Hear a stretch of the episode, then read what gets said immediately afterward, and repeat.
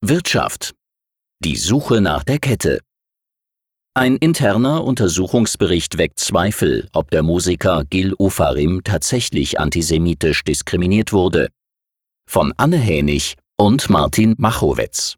Die Zeit. Ausgabe 44 vom 28. Oktober 2021.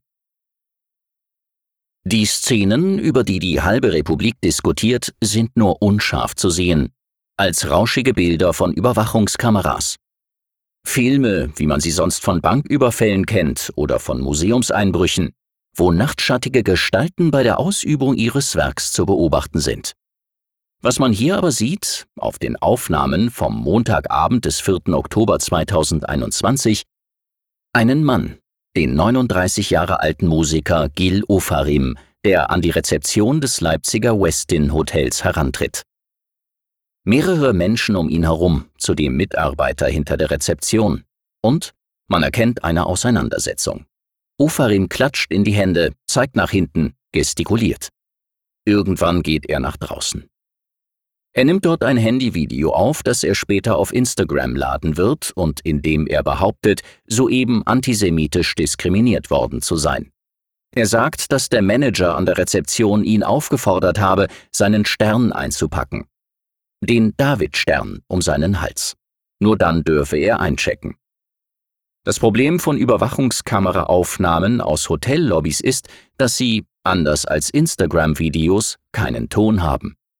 Und so war es bislang ein Rätsel, ob die Sätze, die Gil Ofarim gehört zu haben behauptet, wirklich so gefallen sind. Bekannt war, dass der Hotelangestellte, Ofarim nennt ihn in seinem Video Herrn W., das energisch bestreitet. Aussage gegen Aussage. Wer hat recht?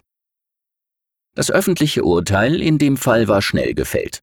Leipzig ist kein Einzelfall, sagte Bundesaußenminister Heiko Maas, SPD, schon einen Tag später. Sachsens Vizeministerpräsident Martin Dulich, SPD, schrieb bei Twitter, es ist inakzeptabel und macht mich wütend, was Gil Ofarim in meinem Heimatland widerfahren ist. Der Fall machte weltweit Schlagzeilen. CNN berichtete, Medien aus ganz Deutschland belagerten das Hotel. Jetzt erstmals gibt es Ermittlungsergebnisse, die die Version des Hotelmitarbeiters stärken und die Aussagen von Gil Ofarim in Zweifel ziehen. Die Informationen hat die Anwaltskanzlei Pauker und Link im Auftrag der Betreibergesellschaft des Leipziger Westin Hotels, der Kölner Hotelgesellschaft Gerberstraße, zutage gefördert. Die Anwälte der Kanzlei ermittelten parallel zur Leipziger Staatsanwaltschaft, deren Untersuchung andauert. Die Kanzlei ist auf Wirtschaftsstrafrecht spezialisiert und hat Erfahrung mit unternehmensinternen Ermittlungen. Die Anwälte halten sich zugute, ihre Arbeit diskret zu erledigen. Über oder für ihre Auftraggeber sprechen sie selten öffentlich, auch gegenüber der Zeit nicht. Ebenso wenig äußern sich die Hoteldirektion, der Marriott-Konzern, zu dem die Westin Hotelgruppe gehört, oder die Hotelgesellschaft Gerberstraße als deren Lizenznehmerin. Aber die Zeit kennt die Inhalte des daumendicken 118 Seiten starken Berichts der Kanzlei. Er sagt aus, dass Gil Ofarims Version der Vorfälle von keinem der befragten in der Hotellobby anwesenden Zeugen bestätigt worden sei. Ferner ergebe sich aus den Überwachungskameravideos, dass Ofarim die Kette mit dem Davidstern in der Hotellobby sehr wahrscheinlich nicht sichtbar getragen habe und dass er selbst sich unangemessen verhielt. Pauker und Link beruft sich in dem Bericht nicht nur darauf, die Videos der Überwachungskameras ausgewertet und Beteiligte und Zeugen selbst befragt zu haben. Die Kanzlei konnte sich, das ist ungewöhnlich, aber rechtlich möglich, auch auf Befragungsprotokolle stützen, die die Leipziger Staatsanwaltschaft der Kanzlei übergeben hat. So konnten selbst Berichte von Zeugen einfließen, die lediglich mit den Ermittlungsbehörden sprechen wollten. Im Gegenzug stellt die Kanzlei der Staatsanwaltschaft ihren Bericht zur Verfügung. Dieser stützt sich im Wesentlichen auf die Schilderungen von acht Gästen, die Relevantes zum Tathergang sagen konnten, ebenso wie auf die Aussagen des beschuldigten Mitarbeiters sowie zweier Kolleginnen, die neben ihm an der Hotelrezeption standen. Mit Gil Ofarim haben die Rechtsanwälte sprechen wollen, was dieser offenbar ablehnte. Ausgewertet haben sie seine öffentlichen Aussagen und Einlassungen gegenüber der Polizei. Die Beschreibung des Tathergangs im Bericht deckt sich nach Informationen der Zeit an entscheidenden Stellen mit bisherigen Erkenntnissen von Polizei und Staatsanwaltschaft. Die Zeit hat, womöglich, die Schilderungen des Berichts mit Aufnahmen der Überwachungskameras, die der Redaktion in mehreren Ausschnitten vorliegen, abgeglichen und auch Gil Ofarim mit den Widersprüchen zwischen seinen Aussagen und denen anderer Zeugen konfrontiert. Dessen Antwort blieb bis Redaktionsschluss aus. Die Rekonstruktion der Anwälte setzt am Montagabend ein, gegen 19 Uhr, als im Leipziger Westin Hotel sowohl das Check-in-System ausfällt, wie auch jenes Programm, mit dem die Zimmerkarten kodiert werden. Neu ankommende Gäste können ihre Zimmer nicht beziehen. Ein Malheur wie dieses kommt dem Vernehmen nach höchstens einmal im Jahr vor. Für die Mitarbeiter an der Rezeption purer Stress, zumal dem Bericht zufolge an dem Abend ungewöhnlich viele Gäste anreisen, 140. Das Hotel hat im Corona-Lockdown etwa ein Drittel aller Mitarbeiter verloren. Statt vier Angestellter, die an der Rezeption eigentlich gebraucht würden, arbeiten dort an diesem Abend nur zwei. Eine Auszubildende im zweiten Lehrjahr und eine Werkstudentin, Ihnen kommt ein leitender Mitarbeiter zu Hilfe. Er ist Anfang 30, Herr W. W. hat früh Karriere gemacht. Er leitet die beiden größten Abteilungen des Hotels, ist verantwortlich für das sogenannte Front Office und die Gastronomie. Kollegen beschreiben ihn gegenüber der Zeit als warmherzig. Zeugen, die ihn am Abend des 4. Oktober erlebt haben, schildern ihn gegenüber der Kanzlei als ruhig und kontrolliert. Ofarim beschwert sich offenbar, dass zwei Gäste vorgezogen werden. Es ist 19.14 Uhr, als Gil Ofarim in einem Wagen vor dem Hotel vorgefahren wird. Seine Übernachtung hat eine TV-Produktionsfirma gebucht. Ofarim ist dienstlich in Leipzig, hat für den MDR soeben eine Musikshow aufgezeichnet. Er trägt eine offene schwarze Lederjacke, das sieht man auf den Aufnahmen der Überwachungskamera. Eine silberne Kette mit Anhänger ist, zumindest auf diesen Bildern, nicht zu erkennen. Als der Musiker das Hotel betritt, stehen mindestens sieben Personen vor ihm in einer Warteschlange an. Ofarim reiht sich ein. Nach und nach kommen weitere Gäste. Einige Minuten nach Ofarims Ankunft läuft der Hotelmitarbeiter W. zu den Wartenden, spricht mit Gästen. Zeugen werden dem Kanzleibericht zufolge später aussagen, W. habe sich mehrfach entschuldigt, den Systemausfall erläutert und den Kunden angeboten, ein Getränk auf Kosten des Hauses zu bestellen. Zwei Gäste, die hinter Ofarim in der Schlange stehen, sprechen den Mitarbeiter W. an. Sie sind Stammgäste. Ihre Zimmerkarten liegen in der Regel vorbereitet vor. Ob es dieses Mal auch so sei, fragen sie. So rekonstruiert es der Bericht. Auf den Videos sieht man, W geht zur Rezeption, kommt zurück, übergibt den Stammgästen offenbar Zimmerkarten. Einen Meldebogen brauchen sie nicht auszufüllen. Eine von Ws Kolleginnen an der Rezeption wird später aussagen, dass sie W gewarnt habe. Wenn er Kunden vorziehe, könne das Ärger mit anderen geben. Tatsächlich stört sich Gil Ofarim augenscheinlich an dem Vorgang. Nach Aussage der beiden Stammgäste gegenüber den Anwälten habe Ofarim sie gefragt, was an ihnen so besonders sei, dass sie vorgezogen würden. Einer von beiden will geantwortet haben, dass er lediglich häufig zu Gast sei. Schließlich rückt Ofarim zum Schalter vor. Auf den Bildern der Überwachungskamera ist zu sehen, wie er mit dem Finger auf den Hotelmitarbeiter W deutet, der zu diesem Zeitpunkt zwar hinter der Rezeption, aber mit dem Rücken zu den Gästen steht. Ofarim versucht an einer Plexiglasscheibe vorbeizusprechen. Er deutet erst mit dem Daumen hinter sich, dann mit der ganzen Hand. Hat er hier auf eine antisemitische Beschimpfung aufmerksam gemacht, so wie er es später in Interviews auch gegenüber der Zeit erklärte? In seinem Instagram-Video schildert Ofarim, dass zunächst ein unbekannter Dritter von irgendwo in der Lobby aus gerufen habe, Pack deinen Stern ein und dass daraufhin der Hotelangestellte W. ebenso gesagt habe, packen Sie Ihren Stern ein. Nach Aussage von Zeugen im Bericht der Kanzlei habe W. aber nichts von einem Stern gesagt.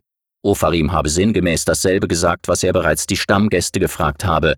Was soll das, dass Gäste vorgezogen werden? Hotelmitarbeiter W. habe etwas kryptisch geantwortet, er habe die Schlange entzerren wollen. Ofarim habe dem Mann an der Rezeption entgegnet, er habe auch in der Schlange gestanden. Und was ist das für ein Scheißhotel?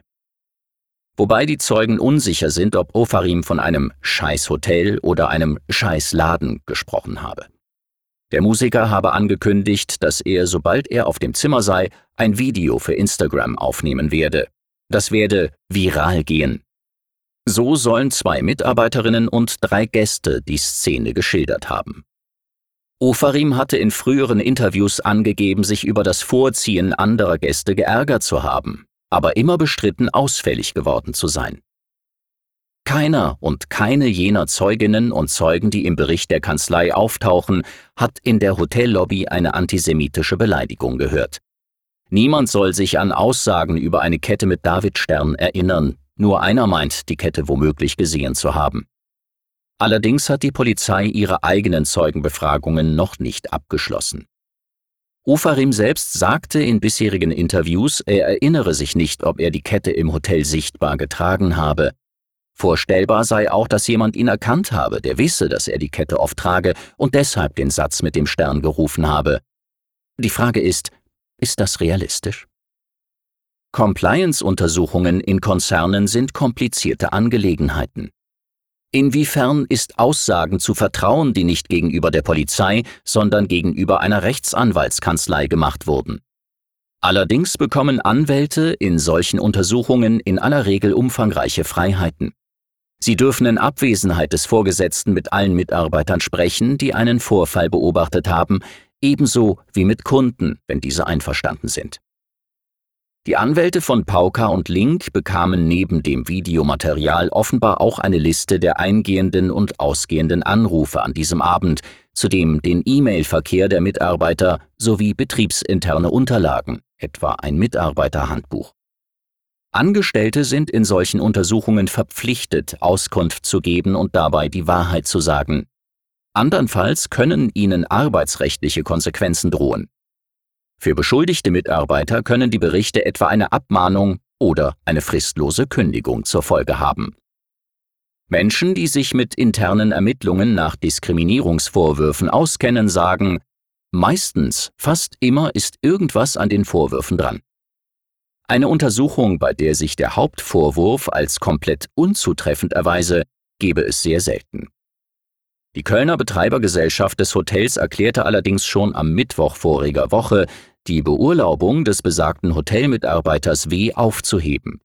Es hätten sich, so hieß es in einer Pressemitteilung, keine objektivierbaren Anhaltspunkte ergeben, die es rechtfertigen würden, strafrechtliche und oder arbeitsrechtliche Maßnahmen gegen den beschuldigten Mitarbeiter zu ergreifen. Ein Grund dafür dürfte auch ein Gutachten sein, das zusätzlich zum Abschlussbericht der Anwälte vorliegt. Dieses Gutachten hat die Kanzlei bei dem Sachverständigen George A. Rauscher in Auftrag gegeben. Rauscher ist gerichtserfahren und darauf spezialisiert, Videoaufnahmen zu untersuchen. Er hat beispielsweise im Auftrag des Spiegels und der Süddeutschen Zeitung Skandalvideos, die den damaligen österreichischen Vizekanzler Heinz Christian Strache auf Ibiza zeigen, auf ihre Echtheit hin geprüft. Später zwangen diese Videos den Politiker zum Rücktritt. Rauschers Papier zum Fall Ofarim umfasst 43 Seiten und kommt zu dem Ergebnis, dass die vom Hotel vorgelegten Aufnahmen der Überwachungskameras mit an Sicherheit grenzender Wahrscheinlichkeit nicht manipuliert seien. Außerdem hat Rauscher jede einzelne ihm vorgelegte Aufnahme von Ofarim im und außerhalb des Hotels analysiert. Er stellt fest, mit ebenfalls an Sicherheit grenzender Wahrscheinlichkeit trage der Musiker seine Kette im Hotel nicht sichtbar weder bei der Ankunft vor dem Haus, noch beim Betreten der Lobby, noch an der Rezeption, noch beim Verlassen der Lobby. Als Ofarim sein Instagram-Video wenige Minuten nach dem Vorfall auf dem Bordstein vor dem Hotel drehte, hatte er die Kette deutlich sichtbar über dem Shirt hängen. Wie kam sie dorthin? Im Abschlussbericht der Rechtsanwaltskanzlei wird eine Antwort darauf gegeben. In einer der Kameraaufnahmen sehe man, heißt es, wie sich Ofarim nach dem Verlassen des Hotels leicht nach hinten drehe, wie er mit der linken Hand das Handy aus der Tasche hole und die rechte Hand in Richtung Hals führe. Es liege nahe, so deuten es die Anwälte, dass er seine Kette nun unter dem T-Shirt hervorziehe. Die Bilder sind allerdings sehr verschwommen. Sind sie wirklich so zu werten, wie es die Kanzlei offenbar tut? Klar ist nur, als Ofarim sich wenige Sekunden später wieder umdreht, ist die silberne Kette mit dem Davidstern erstmals auf den Aufnahmen der Überwachungskameras deutlich zu sehen. Die Staatsanwaltschaft hat bei einem Wissenschaftler aus Mittweida in Sachsen videoforensische Untersuchungen beauftragt, die noch nicht abgeschlossen sind. Aus Ermittlerkreisen ist zu hören, es sei nicht ganz auszuschließen, dass der womöglich doch Sekundenbruchteile entdecken werde, in denen die Kette an Ofarim im Hotel zu sehen sei.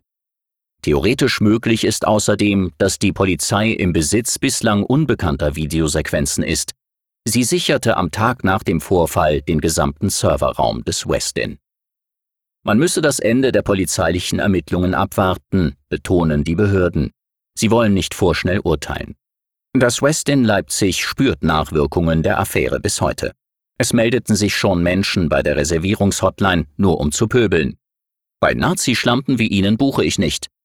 Und Gäste, die etwa beim Frühstück mit etwas nicht einverstanden sind, sagen nun Sätze wie In diesem Hotel wird man überall diskriminiert.